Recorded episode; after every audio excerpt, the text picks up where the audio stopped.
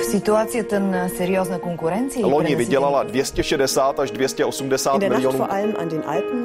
erinevalt kahest varasemast õhtust on tänane möödunud tunduvalt rahulikumalt. Европа одна, европейцев миллионы. A Jobbik azonban bejelentette, hogy egyetlen rendezvényen sem. besökte vdn Michael O'Leary Un tânăr medic român plecat de an bun din țară Разные взгляды на жизнь в программе «Европа лично». Верните Европу. Ровно 8 месяцев осталось до Брексита. Британские фермеры уже в шоке. Многие фермеры могут потерять работу. Семейные фермы перестанут существовать. Оккупация под гул самолетов в Чехии вспоминает полувековую годовщину вторжения войск Варшавского договора. При этом точные цифры и детали операции до сих пор не раскрыты, и многие документы все еще хранятся под грифом «секретно». Польша поворачивается лицом к экономическим мигрантам, а на дорогах Эстонии не прижились передвижные фоторадар. Если в будущем делать выбор, то мы хотели бы, чтобы такие мобильные системы были интегрированы в полицейский автомобиль. Добро пожаловать в Европу. Европу лично. Сегодняшний выпуск радиожурнала по итогам еще одной европейской недели проведу я, Андрей Хуторов. Здравствуйте. Лондон Goodbye до даты расставания ЕС с Великобританией осталось ровно 8 месяцев. Чем ближе дата Брексита, тем хаотичнее и лихорадочнее характер переговоров британских властей по выходу страны из многолетнего европейского брака. Почти 80% британцев действиями правительства недовольны. Большинство из них, таковы результаты последних опросов, теперь хотели бы остаться в составе Единой Европы. Герои сюжета Deutsche Welle, британские фермеры, вообще опасаются за существование своих хозяйств после Брексита. Море салата. Каждую неделю здесь, в Кенте, на юго-востоке Англии, собирают до миллиона кочанов. Собирается салат вручную, сезонными рабочими из Восточной Европы. Я не думаю, что люди понимают, насколько мы зависим от рабочей силы из-за рубежа. Стивен Бетс занимается выращиванием салата уже в четвертом поколении. На его ферме работают порядка 130 сезонных рабочих. В основном они приезжают из Румынии. Как гражданам ЕС им не нужна ни виза, ни разрешение на работу. Однако из-за Брекзита подобная практика оказалась под угрозой, а вместе с ней и бизнес-модель Стивена. Без рабочей силы из-за рубежа не будет продуктов.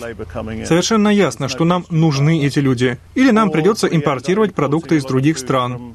Так что вот такой у нас выбор.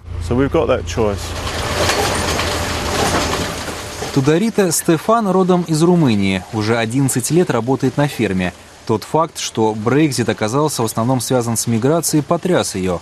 Однако женщина не верит, что выход Британии из ЕС будет стоить ей работы.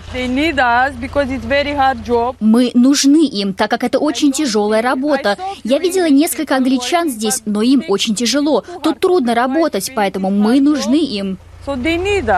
Впрочем, местное сельское хозяйство уже почувствовало на себе эффект от предстоящего Брекзита. В этом году в королевство приехало на 20% меньше сезонных рабочих. В часе езды на восток находится ферма Кевина Этвуда.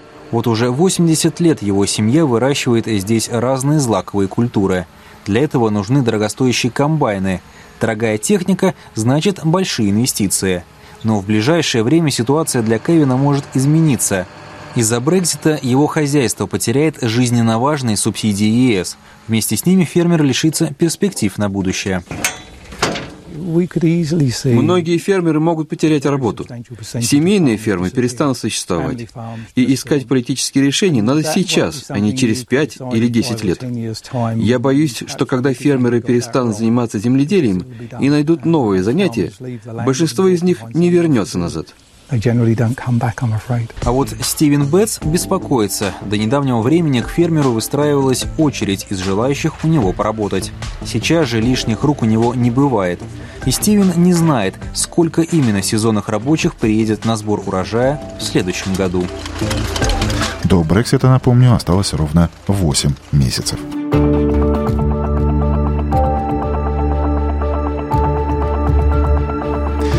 Чехии на этой неделе отметили полувековую годовщину вторжения в Чехословакию войска Варшавского договора. Воспоминания очевидцев тех событий – основная тема всего августа. Ее продолжит и журналист радио Прага Катерина Айспорвит. Сегодня историки и военные эксперты отмечают, насколько четко была подготовлена операция по высадке.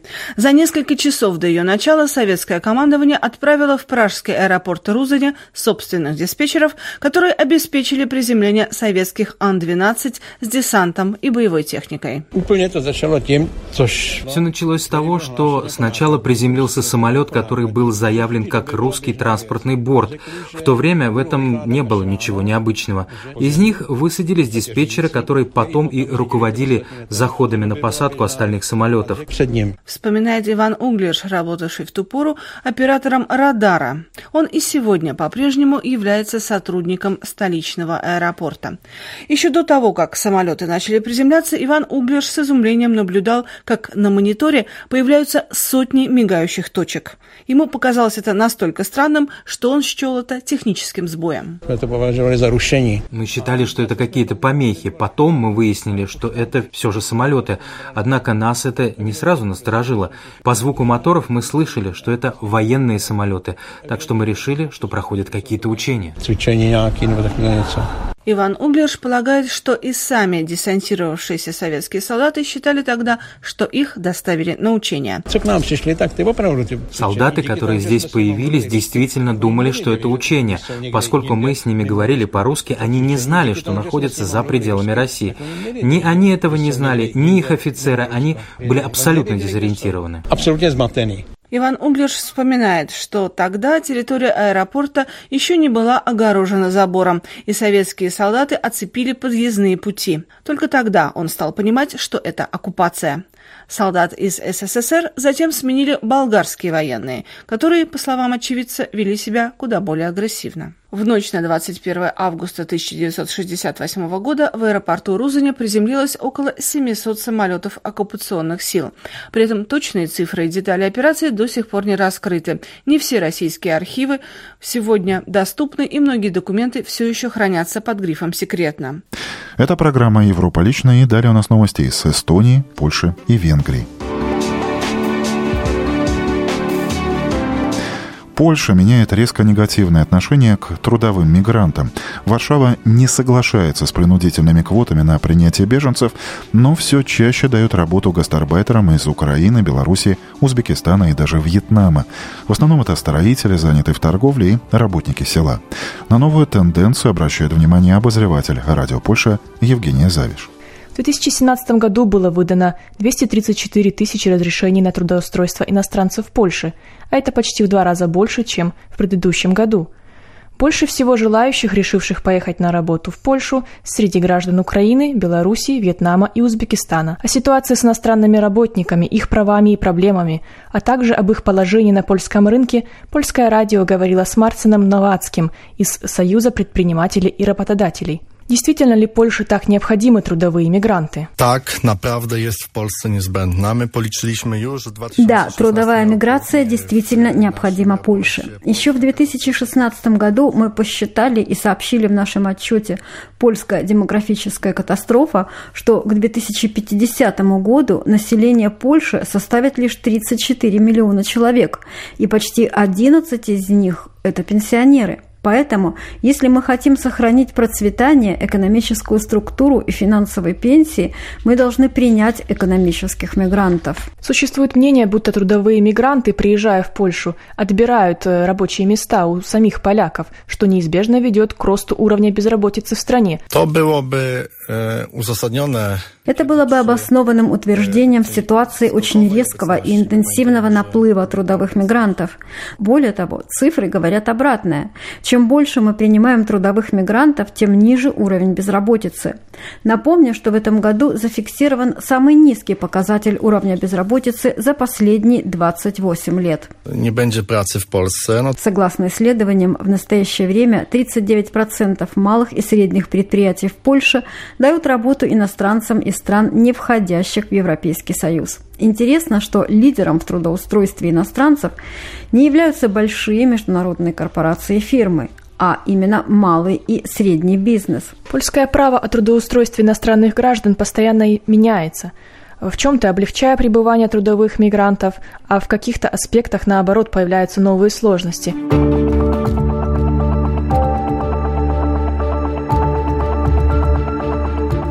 Не прижились. Так эстонские стражи дорожного порядка объясняют неожиданное исчезновение с улицы дорог, протестированных еще два года назад мобильных камер слежения за скоростью. У нас в Латвии их называют еще передвижными фоторадарами. Устройства, которые называли даже альтернативой патрулям дорожной полиции и стационарным камерам, предполагалось взять на вооружение в 2017 году.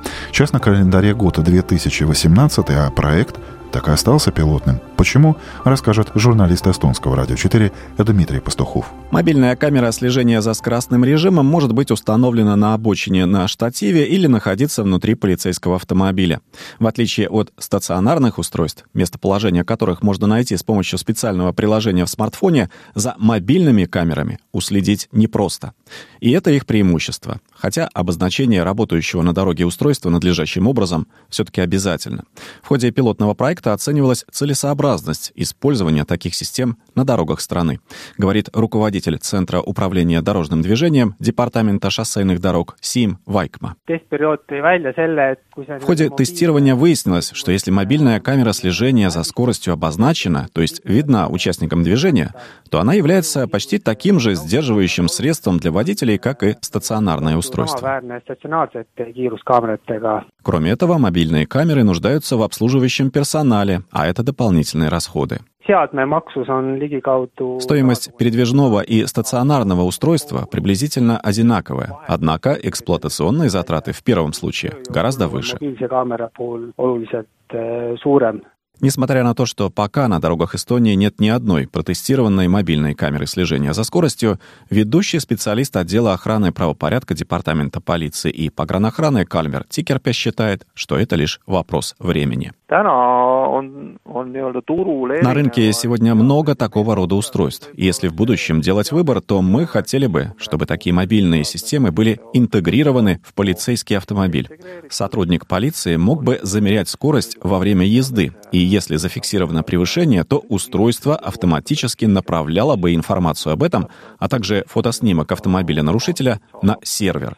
После этого соответствующее извещение пересылалось бы на дом водителю. В период с февраля по апрель 2016 года на дорогах страны тестировались 35 мобильных камер немецкого производства. Средняя стоимость одного устройства составляет 55 тысяч евро. В отличие от Эстонии, на наших латвийских дорогах передвижные фоторадары – обычное явление, и, так предупреждает полиция, их будет становиться только больше. И в пятницу Латвия прожила последний жаркий день этого года. Так, во всяком случае, считают синоптики. Впереди привычные для этого времени не более плюс 20 градусов и регулярные дожди к радости фермеров и грибников. С нетерпением ожидает осадков и в Венгрии. В конце августа там обозначилась еще одна большая проблема. Уровень воды в реках упал до рекордно критической отметки. Пересохли даже некоторые мелкие притоки Дуная, Такого старожилы не помнят. Так же, как и появление десятков неожиданных островов в кавычках. Рассказывает журналист русских теленовостей венгерского канала М1 Мария Тамаш. У города Гёд рукав Дуная полностью высох.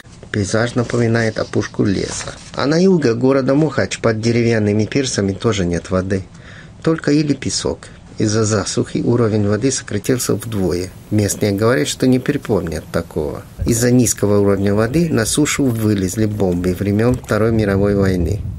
В городе Комаром нашли 60-сантиметровую бомбу, а у села Нергешуйфалу рыбак нашел 4 маленьких снаряда. Я очень удивился, но поскольку форма была знакомая, я сразу подумал, что это может быть опасно, рассказал мужчина. Под мостом Маргит образовался островок длиной 50 метров. Это открыло новый вид на парламент и Будайскую крепость середины Дуная. Во многих местах видно дно реки. Нашелся и туннель, по которому нельзя было пройти около 15 лет. Он стал настоящей достопримечательностью для туристов. Уровень Дуная в Будапеште снизился до критической отметки 63 сантиметра. Это на 12 сантиметров выше исторического минимума. Из-за низкого уровня воды были введены ограничения на движение судов. В некоторых местах поставили буйки для прохода кораблей, а большие лайнеры уже вообще не могут дойти до Венгрии и Словакии. И на этом у меня все. В сегодняшнем выпуске радиожурнала «Европа лично» прозвучали сюжет коллег с радио Польша, Deutsche Welle, эстонского радио 4, Deutsche Welle, венгерского телеканала М1 и радио Прага. Четверть часа студии на Домской площади провел Андрей Хуторов. Желаю вам доброго дня.